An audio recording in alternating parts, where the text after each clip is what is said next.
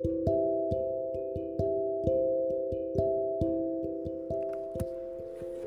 んばんは漁師場調整士の中村ひとみです。秋が早まってますかね。えー、雨すごかったですね。皆さん大丈夫でしたか？まあ雨の日はお家にいることも長いので、えー、太鼓をずっと叩いてたんですよね。あのコンガっていう、まあ、ラテンの楽器がいっぱいあるんですけどうちは打楽器がね、えー、キューバ系ブラジル系、えーまあ、要は何ですかねサンバとかもあのボサノバとかもできるような楽器とかあとはサルサとか、えー、ルンバ系とかそんなもの、えー、コンガ聞いたことありますか？ちょっと。叩いてみよう。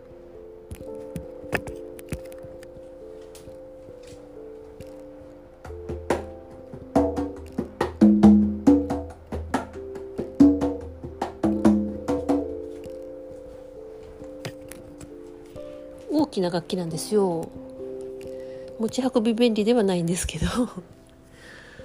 あのずっとなんか太鼓とか叩いてるとどっかつながりますね。トランス状態に入るんですねきっとね、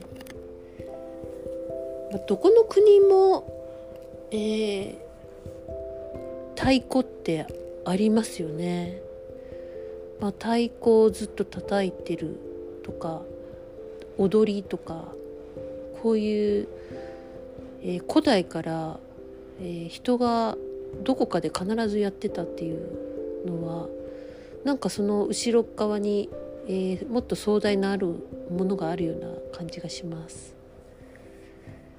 えー、楽しいですね楽器ね。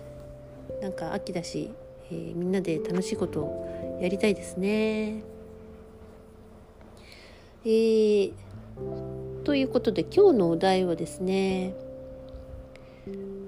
恥が邪魔をするというお題です。えー、恥です。恥？恥って日本人は結構恥の文化恥の意識ってすごくあると思うんですよね。まあ人目を気にするっていうのもえー、そんなことしたらみっともないとかね恥ずかしいとか、えー、人と比べてなんか劣っていると恥ずかしいとか、まあ、いろんな面で恥ってあのとても強い国だと思います。海外に出た人の方がわかるんじゃないのかな。あの海外のそんな気にしてないですよね え、っと本当にねあのめっちゃ美しいビキニの美女が脇毛がバーとかあってもね全然恥ずかしがってないしねなんならへそ毛もあったみたいな 本当にいやそれがあの何？素敵だとは思いませんでしたよさすがにびっくりしましたけど だけどなんかそんな毛がボーボーでも「サンドイッチ食べる?」とか言って あの気軽に話しかけてくれたりするとねあのいいとこだなって思いますよね。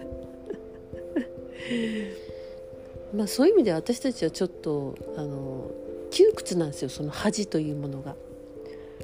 で今、まあ、解放内観をして、えー、自分をこう解放していこうと、えー、自分のいろんなものを認めていこうという時にこの恥が結構ねうん邪魔をする感じなんですね。まあ、自分の中のいろんなものを認めたくないんですよ。自分の腹黒さとかあの自分が正しいと思い込んでね間違いを認めない絶対認めないとか頑固さとか傲慢さとかそういうのって一番認めづらいとこなんですよね実はね。傲慢な人が傲慢さを認められたらこれはあっぱれですよ。本当にもうその時点から傲慢じゃなくなるんですけどあのまあ多かれ少なかれみんなねこういうのってあのみんなが持っているんですよね。えー、腹黒くしたたかで計算高くないと生きられないような世の中だったじゃないですか。ねえー、正しいを主張していないとなんか勝ち抜けないみたいなとこがあったりとか人より上に立たなきゃいけなくて人より勝ってなくちゃいけなくて人よりできてなくちゃいけなくてっていう中で育った私たちはあのこういうのほぼあるんですよね。であるからあるでいいじゃん って感じなんですけどのそれをそのもう絶対認めない、ね、自分がそんなの認めない。いやそんなのはもう私はもうないですとか。それ昔はあったけど今はそうではないとか。あのやっぱね恥が出てくるんですよ。そういうものを持ってては恥ずかしいとかね。そういう自分であっては恥ずかしい。そんなものはない。と言い張りたくなるんですね。でもその言い張るとより認めづらくなるっていうのがこの恥の特徴であってだから最初から認めてるのが一番軽いいい感じなんですけどだんだんねだんだん言われれば言われるほどあの頑固によりなって認めたくない。まあ、周りの人は何とも思ってなくてもあの、まあ、その人がその本人が認めることが一番恥だと思っているだけなんですよね。周りで見てる人はいやそれ認めない方が恥ずかしくねえか？みたいな感覚があったりします。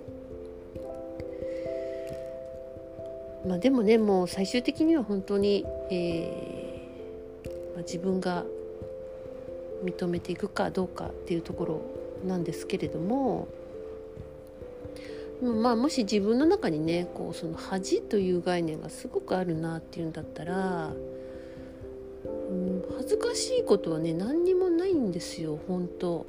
だって本当にいっぱいいろんな、えー、感情や癖や持ってるものなんですよね。そう。全然私はあのあなたがそういうものを持ってたとしてもうんあるよねぐらいな。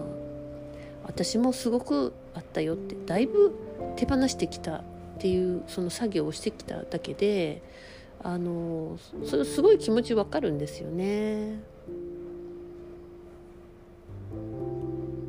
ね。どうでしょうか？皆さんのは恥というもの。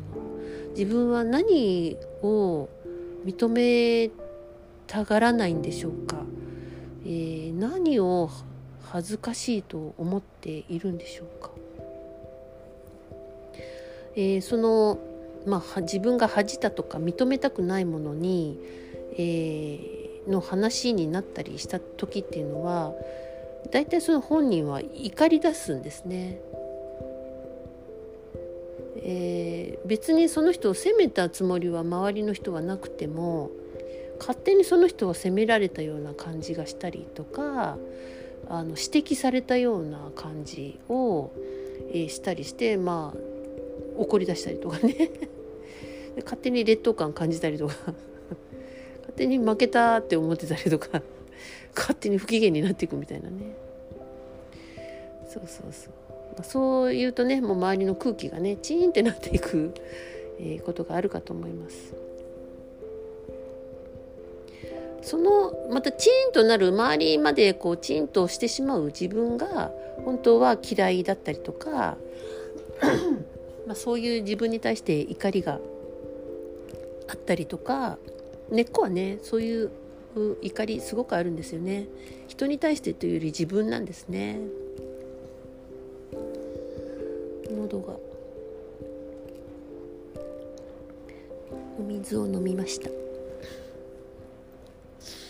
うん。そうですね。えー、まあ進化をする進化をこうさせないようにしてるのが恥っていうところがあるなっていうのは思うんですけれどもやっぱ恥の奥にはさっき、えー、いろんな感情があるって言いましたけど、まあ、根っこはやっぱ恐怖なんですよね。でそういう自分を認めたらまあ何て言うかなバカにされるとかそういう自分だと分かったらバカにされるとか、えー、なんかみっともないと言われたら嫌だなとかねそういうのは恐怖なんですね。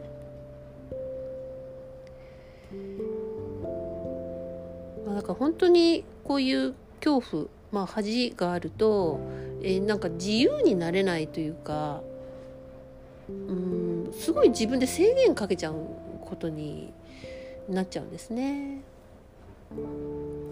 自由感ゼロですよ。誰かが指摘すると思ってるんですからずっと。ね恥をかかされるとか思ってるんですから。全くそんなことはないんですけどね。うん。まあだからじゃあどうしたらいいかって言ったらああそういうとこあるわ。私頑固だわ。とか。いや正しいばっかりごご利用ししてたわ。とかね。傲慢だったかもとか、まあ、そうやってただ認めるっていうそのシンプルな作業なんですけど。そうなんですよ。解放ワークとかあるじゃないですか。で解放ワークをあの分かったすればいいのねみたいな。じゃあうん頑固頑固ねそうねうんまあまあまああるとしよう。じゃあじゃあその解放ワークをしようみたいに。そんで解放ワークするじゃないですか。何のワークでもいいんですけど。その認め方じゃ解放できないんです。じゃああるとしようとかね、うん、まあまあ、うん、あるある、うん、あるわぐらいな感じだと認めてないんですよ全然。本当に自分があ本当に自分の中に1ミリでもある可能性はあると認められたらそっから本当は私そういうとこあるわなっていうふうにこう本当に自分の内側に意識を向けてそれを認識した時から解放ってもう自動的に始まっていく感じなんですよね。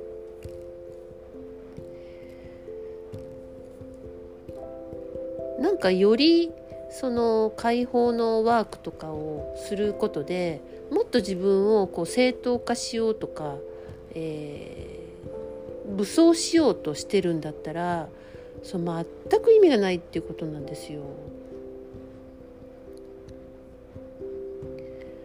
あるなうんみたいな、